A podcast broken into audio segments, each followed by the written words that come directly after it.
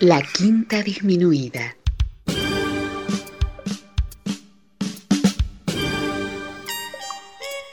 Jazz desde la ciudad más cercana al cielo.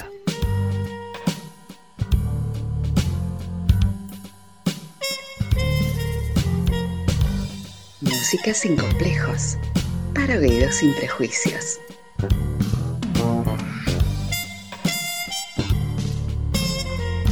Una producción de Nicolás Peña.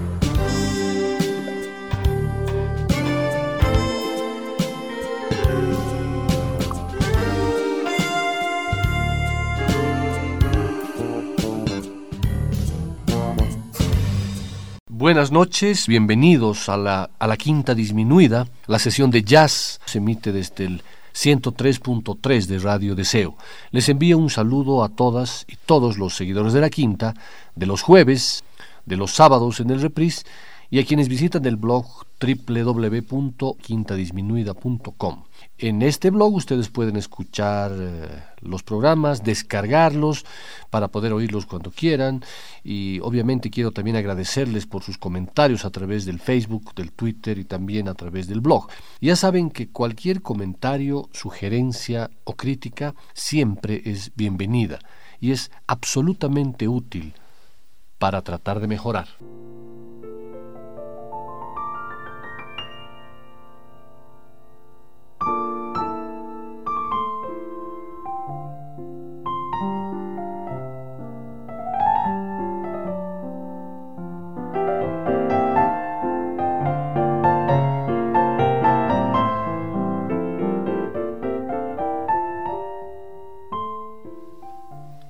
El personaje central de la sesión de hoy fue habitante de un mundo sonoro íntimo, reacio a toda estrategia de actualización que implicara romper su sostenido diálogo con el piano. Baldwin era su marca predilecta. Se convirtió en una de las grandes influencias instrumentales de todos los tiempos. Su referencia en la actualidad a veces ya suena a cliché. Como intérprete nunca alternó la música clásica y el jazz. Más bien supo forjar un estilo en el que, sin ampulosidad, estos dos mundos, amados por él, concertaron una cita larga y enriquecedora. La ambigüedad armónica que introducía en sus ejecuciones desde el primer compás era, en verdad, la señal de una dualidad mayor, la de un hombre de dos culturas que había aprendido a vivir su situación con cierta naturalidad y sin mayores preconceptos, sin cambios espectaculares, su pianismo experimentó algunos eh, deslizamientos a lo largo de los años. Al comienzo su estilo era muy concentrado, de frases espaciadas. Con el tiempo se fue haciendo más expansivo y sobre el final adquirió mayor brillo y firmeza. En todo momento su música mantuvo, con equilibrio apolíneo, una gran solidez de construcción. Hoy en la quinta lo homenajearemos escuchando las grabaciones que hizo los últimos años de su vida, de 1977 a 1980. Hoy en la quinta homenajearemos a Bill Evans.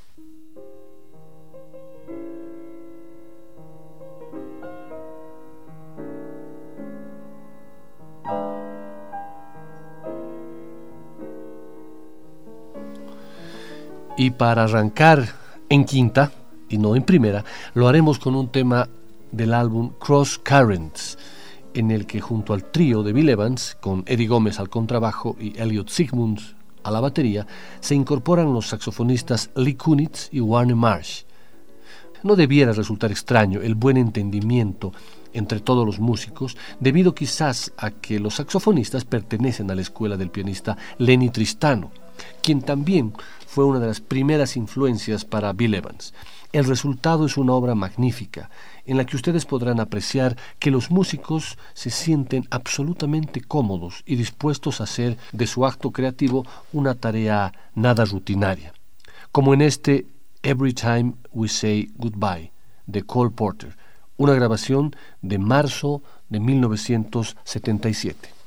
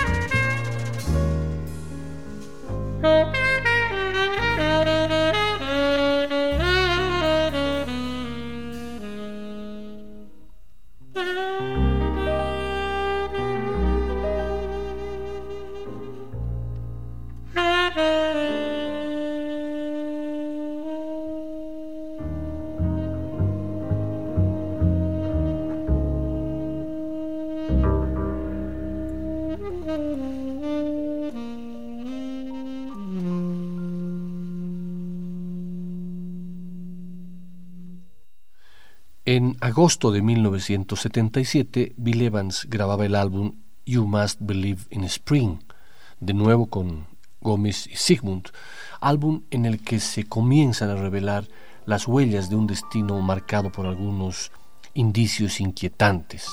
El tema de apertura, Vals en si menor, está dedicado a su primera esposa, Elaine, que se suicidó arrojándose al metro después de que el pianista le anunciara su próximo matrimonio con, con una fan. También forma parte del álbum el tema de la conocida serie MASH, una historia que denuncia la locura y la violencia psicológica de la guerra. Esto probablemente recordó a, a, Bill sus experiencias en el ejército en Fort Sheridan en los años 50, donde había entrado en contacto con la dura realidad y el sinsentido de la, de la vida militar. Su lento deslizamiento hacia una depresión autodestructiva, probablemente atribuible a esos lejanos días, lo llevó años más tarde a la adicción por las drogas. Fue el suicidio más largo de la historia, dijo su amigo, el escritor Jenny Lees. Ni siquiera el nacimiento de su hijo Evan, el año anterior, había sido capaz de cumplir su promesa de regeneración que había empezado a vislumbrar por no mencionar el hecho de que su matrimonio con Nenette estaba quebrándose. Quizá todo esto sería suficiente para explicar el tono lúgubre del, álbum, junto a las imágenes de la, de la película que recuerda su propio sufrimiento y el dolor de otro fracaso, el de su matrimonio. A pesar de ello, y en lo más profundo de su ser, seguramente Bill Evans tenía la esperanza en un nuevo florecimiento. De ahí el título del disco, y la maravillosa caricia que nos regala al interpretar la composición de Michel Legrand, debes creer en la primavera.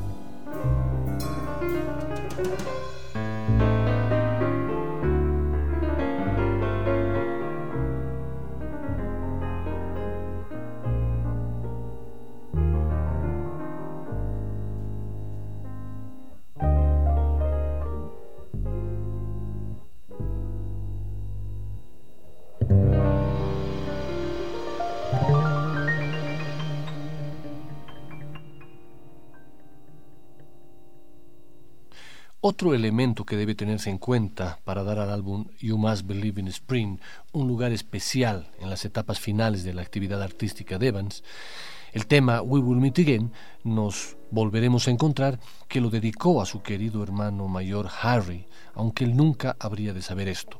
A Bill Evans le gustaban mucho las películas, pero un guion que ni siquiera el guionista más imaginativo podría haber concebido lo había echado en el papel protagónico su pasado, Elaine, y su presente, Harry, no tardaron en estar vinculados precisamente por el suicidio.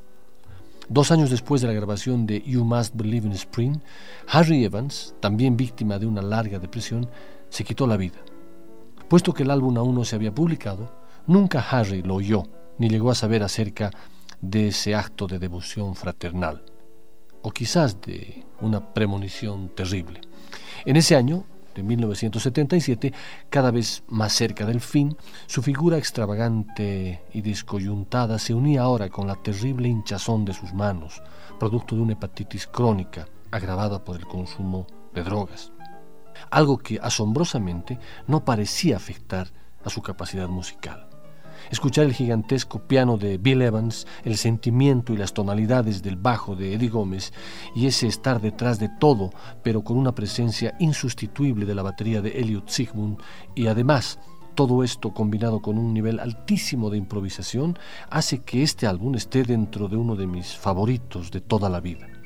Esta joya absoluta, que si estás con la guardia baja te golpea en el corazón, está recorrida por una intensa y emotiva melancolía tanto en las relecturas que Evans hizo de canciones conocidas, como en las nuevas que compuso para este álbum, como la dedicada a su hermano Harry. Nos volveremos a encontrar.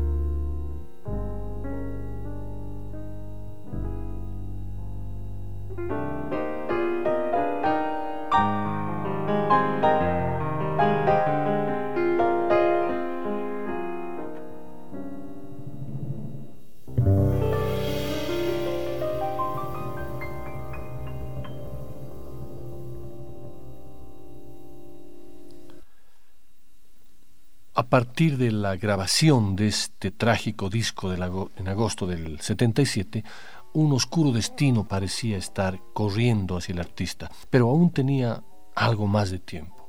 El tiempo suficiente para decir muchas cosas más en la música y para cerrar el círculo de su viaje musical.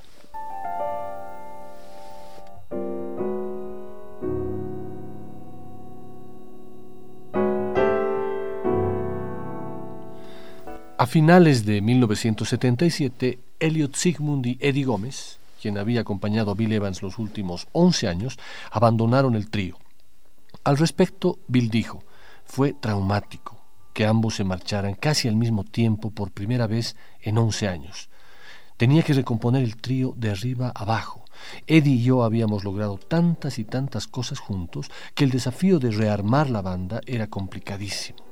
En enero de 1978, y durante una semana, junto al baterista Philly Joe Jones, Evans se apropió del escenario del Village Vanguard para probar a un nuevo contrabajista cada noche. De esas pruebas reclutó a Michael Murray, que acompañó a Bill Evans durante unos meses, después de los cuales abandonó el trío. Es entonces cuando encontró a un joven contrabajista de 24 años, llamado Mark Johnson.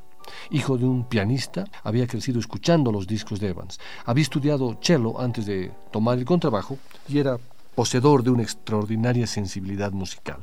Tocaron juntos por primera vez en el Village Vanguard e inmediatamente determinado el primer tema, Bill Evans dijo, este es el bajista que necesito. Junto a Philly Joe Jones y Mark Johnson, Bill Evans se fue de gira por Europa en julio de 1978. Si bien la base rítmica Jones Johnson funcionaba perfectamente, las diferencias de concepto entre el joven bajista y el viejo lobo de mar y sus estilos de tocar no llegaban a amalgarse completamente. Al no tener un trío consolidado, Evans decidió entrar nuevamente al estudio para grabar un disco en quinteto. En esta ocasión el solista escogido fue el armonicista Toots Tielemans, del que Bill Evans decía, es el único armonicista de jazz y me encanta su concepto musical y melódico. Nadie puede explicar cómo se las ingenia para trasladar todo eso a la armónica. Yo hace tiempo que he dejado de intentarlo. Blue in Green la miniatura tranquila dentro del álbum de meditaciones extensas que forma parte de Kind of Blue es el tema que he elegido para compartir con ustedes. Elliot Sigmund en la batería, Mark Johnson en el contrabajo, Toots Tillemans en la armónica y Bill Evans en el piano, en una grabación de noviembre de 1978.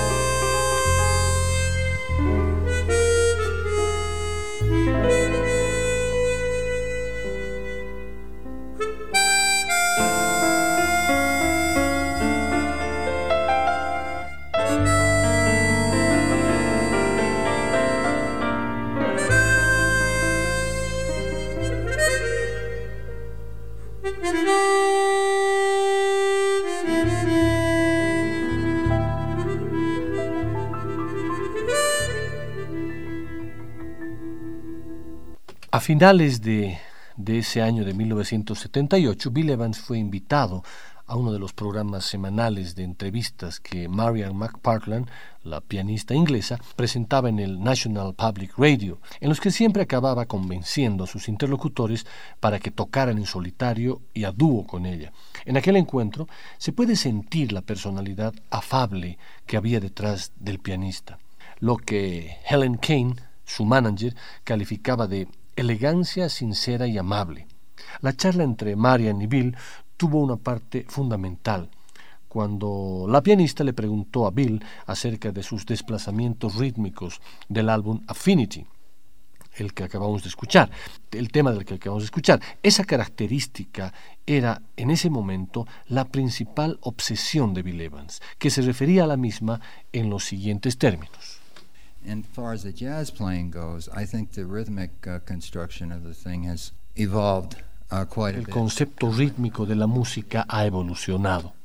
No sé si resultará más o menos obvio para el oyente, pero el desplazamiento de las frases, la manera de encadenarse y la posición que ocupan en relación con la pulsación son aspectos que he trabajado mucho y son además características musicales en las que creo firmemente. No tiene mucho que ver con las modas, sino con mi idea de la concepción básica de la estructura y de las melodías jazzísticas, y con el modo en que las secuencias rítmicas se entrelazan. De ahí que esto sea algo que cada vez me interese más y más, y creo que con el paso de los años he avanzado algo en esa dirección.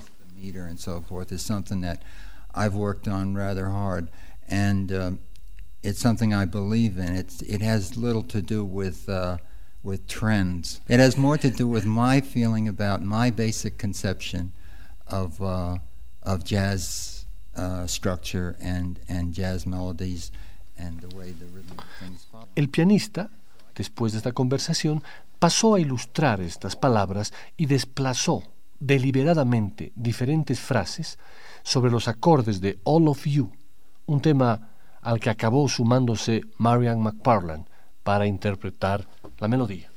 Oh, that was yeah. that's one of your great okay. tunes, yeah. I'll have to get into it a little bit though. Go ahead.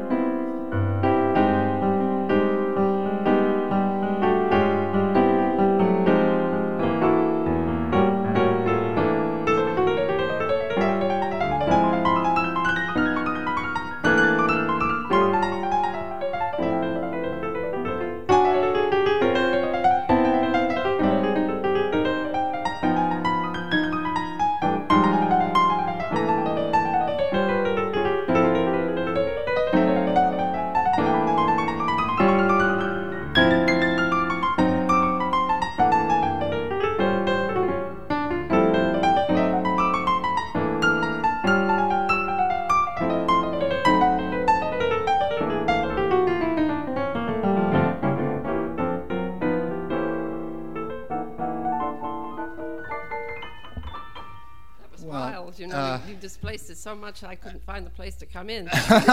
looked at me and said, well, I, said, I was afraid. You know, I thought, boy, if I come in wrong, I'm going to throw this whole thing off. Well, I, I, I filled it up an awful lot too, and, and, maybe pushing a little hard to try to illustrate the point. No, but you did. You know? But just mm-hmm.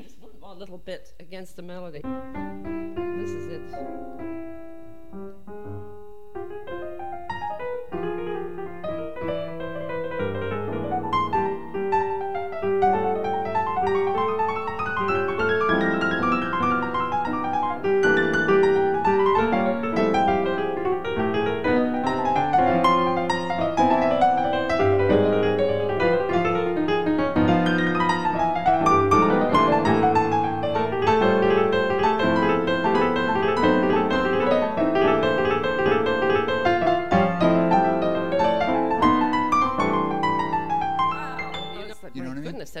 Swimming against the tide. Yes. That's wild. No, really. That, yeah. that was hard for me to keep the thing going. But that, that illustrates the point real well. A veces la voz de Bill Evans no condice directamente con la imagen que tenemos de él, que es una imagen siempre relativamente oscura. Esta grabación que acabamos de escuchar corresponde al 6 de noviembre de 1978 en Nueva York.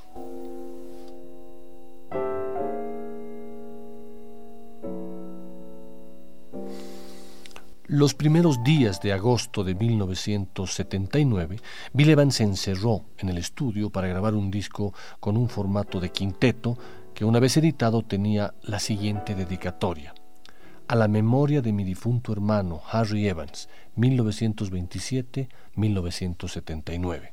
El álbum, con el título de We Will Meet Again, era sobre todo un disco para el lucimiento de los vientos y con unos arreglos mínimos. Sin embargo, nada en el disco es gratuito.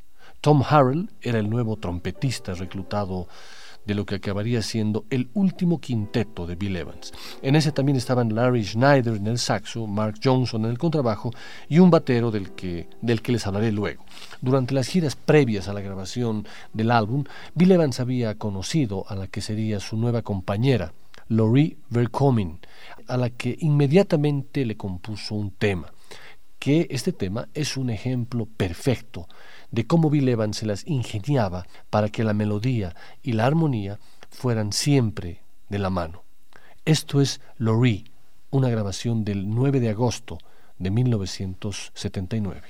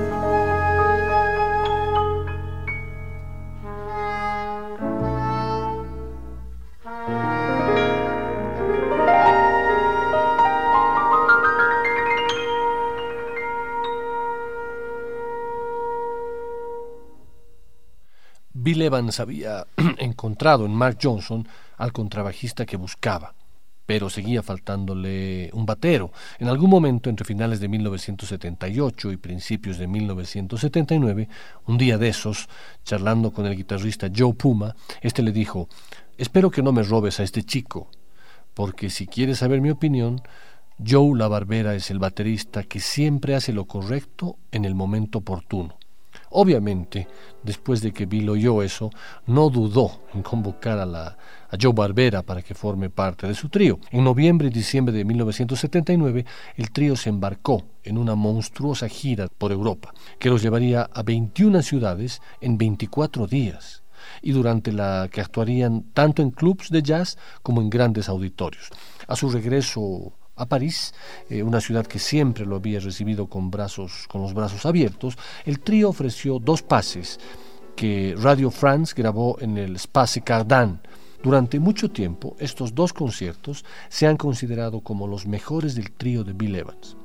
En el texto del librito que acompaña el disco, eh, Bart Corral comentó una de las paradojas del grupo. Aunque Evans había entrado en su fase más experimental, su música parecía también más accesible, manipulaba a su antojo las secuencias rítmicas, jugaba con el sonido y se aventuraba por cualquier derrotero, sin la inhibición del pasado. Parecía como si ya prácticamente no le asustara la posibilidad del error o del fracaso, como si dijera, hagámoslo. De esas presentaciones en París comparto con ustedes el tema Person I Knew. Thank you.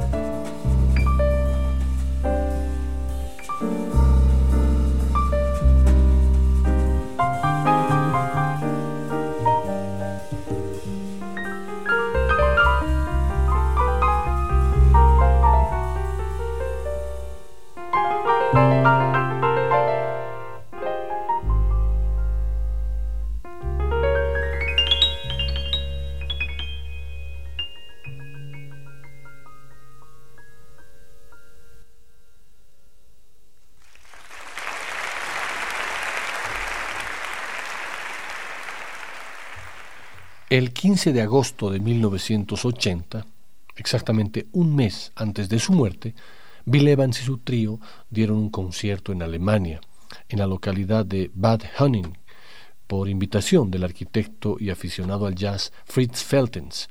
Mark Johnson y Joe La Barbera llegaron por la tarde para montar sus, sus instrumentos y preparar el escenario y comentaron que para evitar cualquier distracción que molestara al pianista, había que situar el piano de manera que Evans diera la espalda al público. Cuando él llegó tenía realmente mal aspecto, estaba exhausto y sus manos apenas tenían energía. Nunca sus compañeros lo habían visto así. Sacó fuerzas de su interior y fue capaz de entregarse al máximo. Evans sabía que aquel era su último concierto en tierras europeas.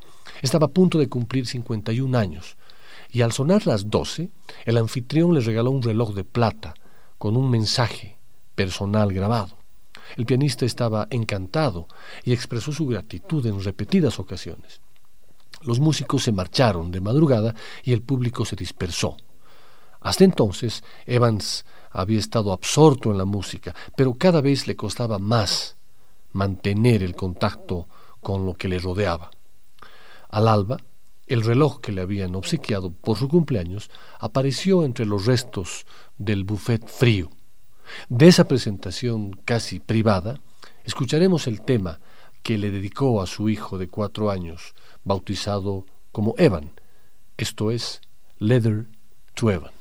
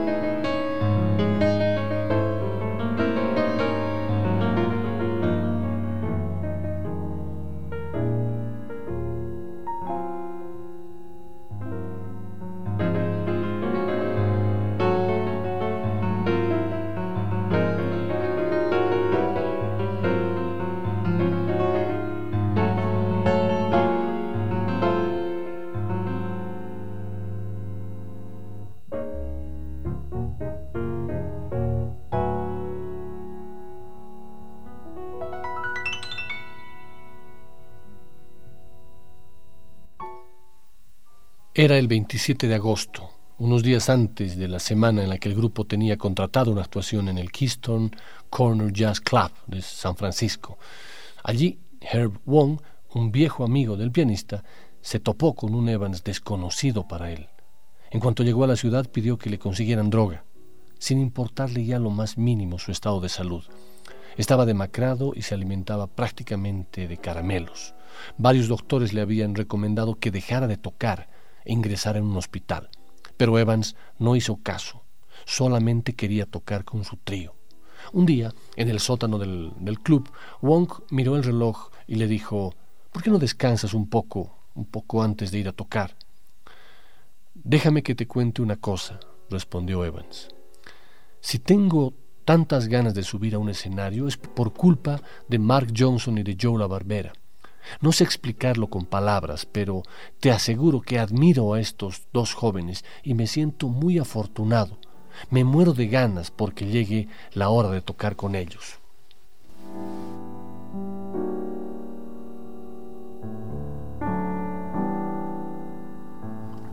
Conforme avanzaban los días, la inspiración era cada vez más escasa.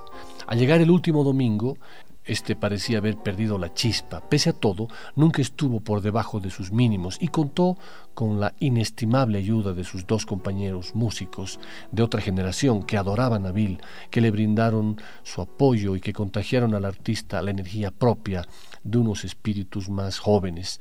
Todos sabían que cualquier noche podría ser la última. Y efectivamente esta noche fue la última que tocó un... Eh, 8 de septiembre de 1980 y el tema que de esa noche que quiero compartir con ustedes tiene por título Your Story.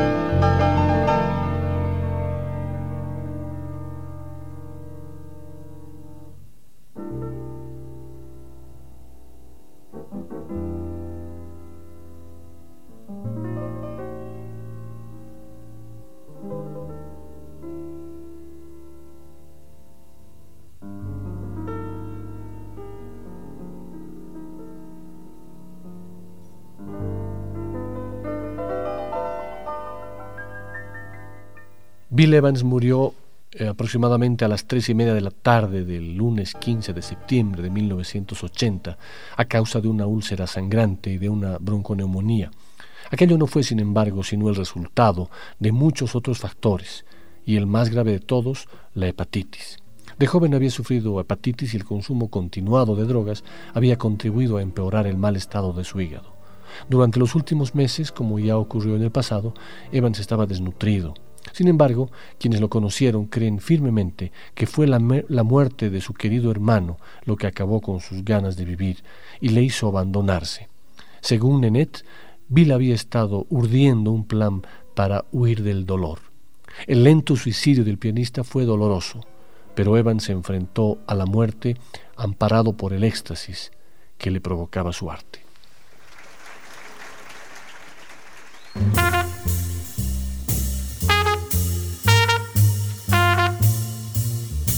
Después del corte, volverá el swing. De la quinta disminuida.